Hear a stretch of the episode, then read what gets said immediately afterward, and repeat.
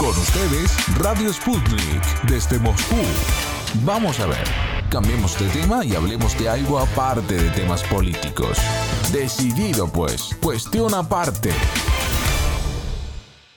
Para nadie es un secreto la relación que ha tenido Estados Unidos con distintos golpes de Estado alrededor del mundo en los últimos dos siglos pero mejor que un estadounidense cuente la verdad respecto a la historia de su país, y más cuando lo hace de una forma cómica y en un buen español. Es por eso que traemos a nuestro espacio a un joven gringo muy agradable, quien nos presenta la historia no contada de cómo Estados Unidos se convirtió en un imperio con un particular enfoque en Latinoamérica. Les presentamos a Jeremy Shepard, el creador del canal de YouTube Intervenciones Gringas y del podcast Intervenciones Gringas Podcast.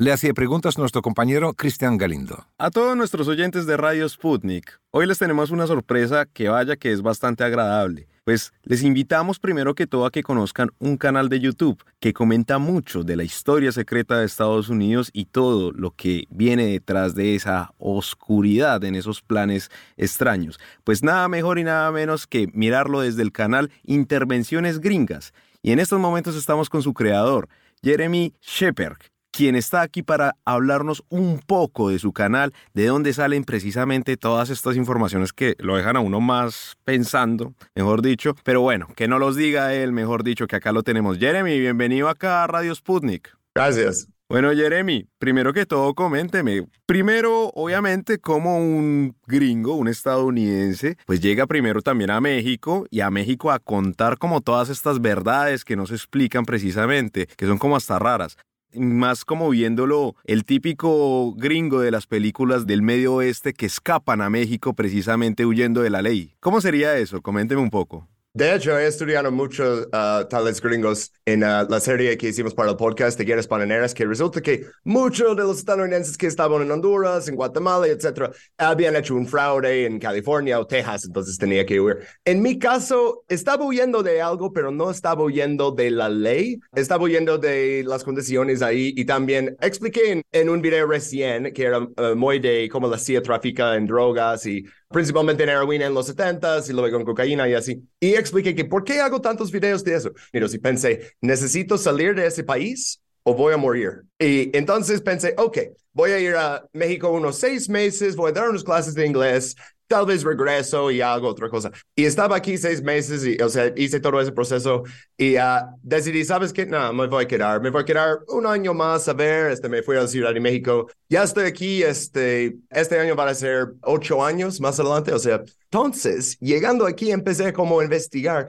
¿por qué es tan común? ¿Por qué son tan comunes las drogas en las calles en Nueva York? ¿Por qué eso es como un tema no más como de crecer en Nueva York en los noventas, o sea, todos los barrios de crack, este, todos los adictos que ves en los parques, todo el uso público de drogas era algo muy común y empiezo a investigar y es como, hmm, resulta que si la nación más poderosa de fuerza militar del mundo realmente quisiera detener ese tráfico, lo harían. Pero el asunto es que no. El asunto es que quieren todo lo contrario porque esas ventas de drogas les ayuda a desestabilizar gobiernos en otras partes del mundo y tiene la ventaja de darle su pretexto para poder esclavizar gente dentro de Estados Unidos. O sea, la, violencia en el exterior es diferente que la violencia en el interior, pero vienen de las mismas personas y en ambos casos son violencia.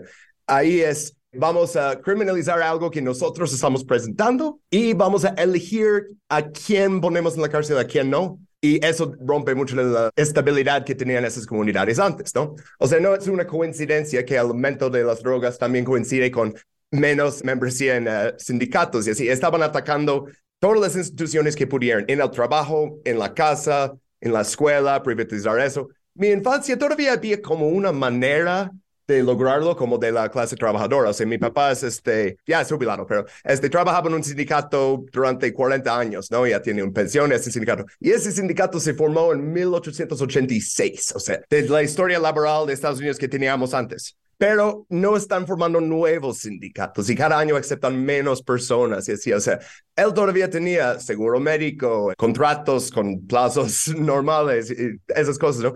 Menos y menos existe. Tengo amigos en Nueva York que son profesionales, que tienen sus estudios, que son paramédicos, veterinarios, paralegales, y, así, ¿no? Y viven con roomies, viven con deudas, porque aparte de todo eso que ya platiqué de las drogas, la otra cosa que está pasando en Estados Unidos, desde lo que dicen el fin de la historia, ¿no? Que en los noventas, ¿no? Que no terminó nada, pero bueno, es que ya no nos dejan ser dueños de nada, ni de nuestros coches, ni de nuestras casas, de nada. Antes era, puedes comprar cosas, ya todo es renta, todo es en plazos. ¿Qué es eso? Sí, sí, todo el mundo de las deudas, mejor dicho. Ajá. Y vine aquí, y no vine aquí originalmente como, oh, voy a ser un gringo que gana en dólares y gasta pesos. Vine aquí por un trabajo que me pagaba 90 pesos la hora, que en esa época era como 4 dólares la hora, una cosa así, que es menos que el sueldo mínimo en Estados Unidos. Y de ese sueldo vivía mejor aquí que en Estados Unidos ganando 10 veces más. Y wow, estoy comiendo comida fresca, hay más sol, hay un montón de cosas que me gustaban, ¿no? Y, y luego,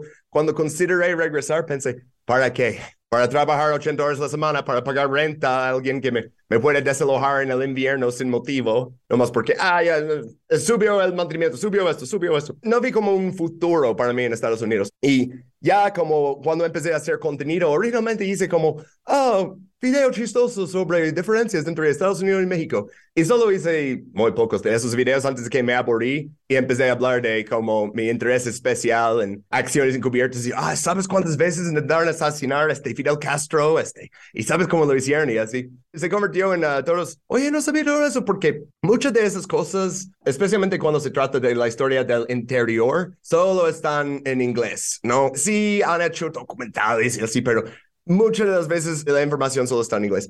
Pero lo que estoy descubriendo también es que incluso cuando se trata de cosas que pasaron en Latinoamérica, la versión que se presenta en español en los países donde pasó está muy sanitizado. Y más cuando tal país tiene vínculo muy cerca en este momento con Estados Unidos. Un buen ejemplo de eso fue cuando estaba investigando um, la guerra de Coto, que fue entre Panamá y Costa Rica en 1921, con participación de Estados Unidos, como por supuesto, Centroamérica, ¿no?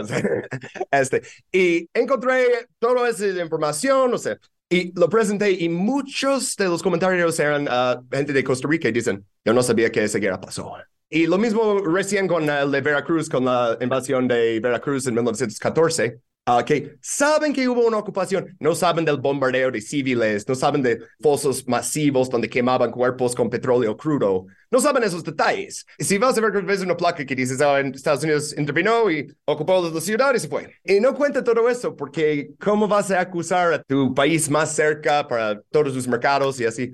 de esas cosas se van a enojar, aunque es cierto, aunque esté escrito en, en, libros en inglés y en español. Además, este, tipo, este, tipo, de acusaciones son interesantes porque precisamente, como usted lo dice, son demasiado suaves. ¿Por qué? Porque una acusación más fuerte, más directa, puede interpretarse también como un miedo, ¿no? Un miedo a las relaciones diplomáticas, sobre todo cuando los países latinoamericanos son tan dependientes de la economía estadounidense. Podríamos decirlo así, ¿no? Pero se trata de una revisión de historia cuando hacemos eso. O sea, de hecho, incluso en Estados Unidos durante la Guerra Fría lo hicieron con Rusia, que dicen, Estados Unidos y Rusia nunca han peleado una guerra entre ellos. Mm, interesante, porque uh, de hecho sí, de hecho dos campañas en 1918. ¿Por qué no enseñan eso en los libros? Dicen, oh, Woodrow Wilson, los 14 puntos, Primera Guerra Mundial. No dicen que, ah, y también mandamos unos 5 mil chicos y cañones y rifles al norte de Rusia porque queríamos ayudar a los británicos a agarrar la madera y recursos de ese parte. Y también mandamos unos 8 mil a Siberia y ejecutamos a algunos ahí por no cumplir órdenes, porque eran órdenes ridículas. No, no cuentan nada de eso, nomás dicen, oh, no, nunca hemos peleado. O sea, ni reconocieron esa acción hasta 1933. Entonces dejaron cadáveres ahí de estadounidenses que supuestamente inscribieron para ir a Francia, Primera Guerra Mundial. Les mandan a Siberia mueren ahí, no sabes, o sea, de balas de frío, de lo que quieras, o sea, no es un buen lugar para estar peleando en el bosque. Y su gobierno dice, no, nunca tuvimos una intervención. Y años, años, años después dicen, ¿sabes qué? Sí queremos enterrar nuestros muertos. Y realmente a Estados Unidos no les conviene esas historias. Les conviene las historias de, oh, mira lo que hicimos para rescatar, nunca dejamos nadie detrás. No, y resulta que sí, a veces sí dejamos gente detrás cuando es una guerra que nos da pena, cuando es una guerra que intentamos hacer algo muy grande, falla y luego decimos, oh, de hecho, eso nunca era la meta desde el principio. Era el subterfugio para algo que ustedes nos han permitido saber. Pero al mismo tiempo es como eso, como desenmascarar esa idea estadounidense, ¿no? Como Estados Unidos, como el superpaís, donde todo, todo es perfecto también, todas las misiones misiones que han hecho son misiones eso, por la idea de la libertad, la democracia o lo que sea. Y cuando usted por lo menos lo muestra en estos videos, es eso, es desenmascarar ese Estados Unidos. Ejemplo número uno y que es algo como que está muy actual, el tema de la CIA, precisamente con la vinculación a grupos neonazis en Ucrania, y en el cual incluso usted dice, esto sí pasó, esto está, incluso creo que usted alcanza a decir que usted tiene herencia precisamente desde Rusia también, con todo el tema. O sea, es desenmascarar precisamente lo que hay ahí y no lo que se muestra, digamos, esa imagen, Estados Unidos, el mejor país del mundo, digámoslo así. Pues fíjate que primero de la descendencia, luego de la CIA y el vínculo con uh, los otros nacionalistas ucranianos. Mi bisabuela vino de este, un pueblo que fue destruido por los nazis, se llamaba Shklov, hoy se encuentra en uh, Belarus, pero cuando ella llegó a Estados Unidos, la tierra de libertad y,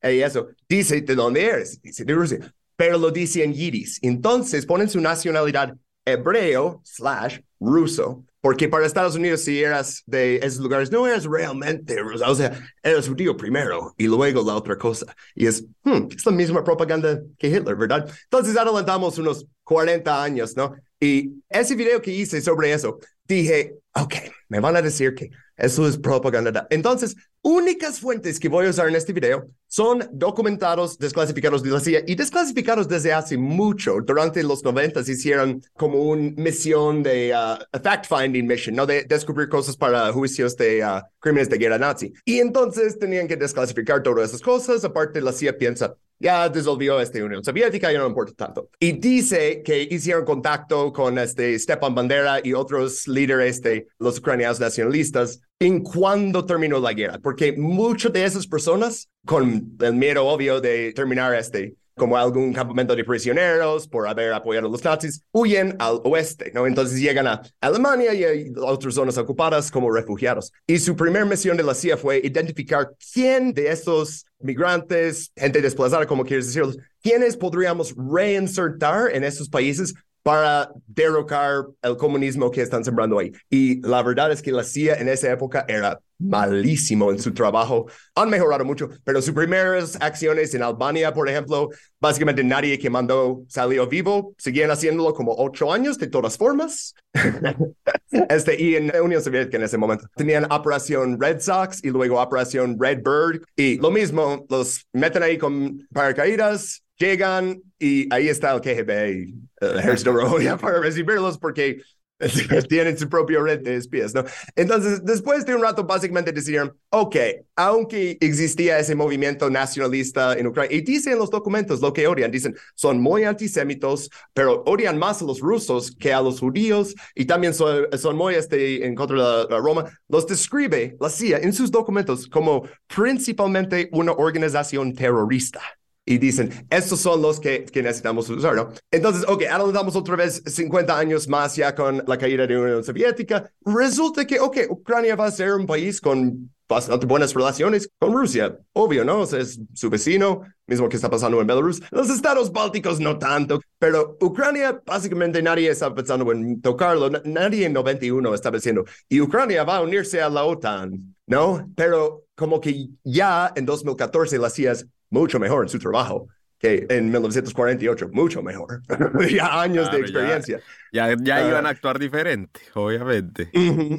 sí, entonces, justo como habían hecho, durante, eso es durante la administración de Obama, que también vimos golpe de Estado en Honduras, que también vimos intentos en Venezuela, no exitosos, es, que, que también vimos la intervención en Libia, que Obama dice que vamos a estar ahí días, no semanas destruye todo el país, destruye todo el sistema de liderazgo del país, abre con mercados de esclavos modernos. No quiero decir que toda la primavera árabe fue una operación de la porque no, la, verdad es que la gente sí tenía sus quejas, ¿no? Pero el asunto es que la CIA siempre quiere identificar grupos que son hostiles al régimen que no les, no les gusta. Y luego va y les da algún tipo de apoyo. En los 60 lo que hacían en Chile con los demócratas cristianos fue ir a entregarles dinero sin decir nada no más como dejar un millón de dólares en su oficina en la noche. Y, así nada más. Pues ya no tanto, ya son más coordinados, ¿no? Pero justo como eso, hicieron eso y después es como, oh, cayó ese gobierno, ¿qué le va a reponer? Y pues ya, ya sabemos que le va a reponer, ¿no? Es, suele no ser una mejor situación después. Suele ser algo como, ah, derrocamos los soviéticos en Afganistán, ah, qué bueno, nadie los quería ahí. Y ahora tenemos el Taliban. Muy bueno. Todo este tipo de historias que usted comenta son muy buenas y en verdad los videos que usted ha desarrollado son maravillosos. O sea, en verdad uno se puede sentar un buen rato a verlos, a estudiarlos, más porque usted lo muestra con documentos y todo eso, pero bueno, yo creo que lo importante acá es que pues nuestros oyentes, ya que lo han escuchado a usted y todo eso, vayan y lo vean. Pues Jeremy, para mí ha sido un placer tenerlo acá, obviamente por cuestión de tiempo pues tenemos que dejar acá, pero como no, invitando a los oyentes que vayan directamente al canal de Jeremy, intervenciones gringas, cómo no, qué mejor que no lo diga acá, pues un gringo, pero un gringo querido, no cualquier gringo, no, un gringo querido y que habla muy bien el español, como dice esa combinación entre ese humor estadounidense y latino, que al fin y al cabo también tenemos mucho que nos compagina. Pero pues nada, Jeremy, en verdad muchísimas gracias por haber estado acá en este espacio y por acá invitadísimo, ¿cómo no? Acá lo invitamos también al programa para que venga y analice también las diferentes situaciones. Gracias, eh, gracias por invitarme. Sí. y también pueden buscar Intervenciones Gringas Podcast en cualquier app de podcast. Los videos en YouTube suelen ser más cortos y con muchas imágenes y por eso son más difíciles de producir. Los podcasts, nomás puedo hablar dos horas y leer un montón de citas y, ah. realmente entrar en todo eso. Entonces, depende, depende cuánto quieres, ¿no? Si quieres 20 minutos o si quieres dos horas, pues. se, puede, se puede de una manera muy sabrosa. Pues nada, Jeremy, muchísimas gracias en verdad por estar acá y por acá siempre bienvenido. Gracias, eh. Nos vemos.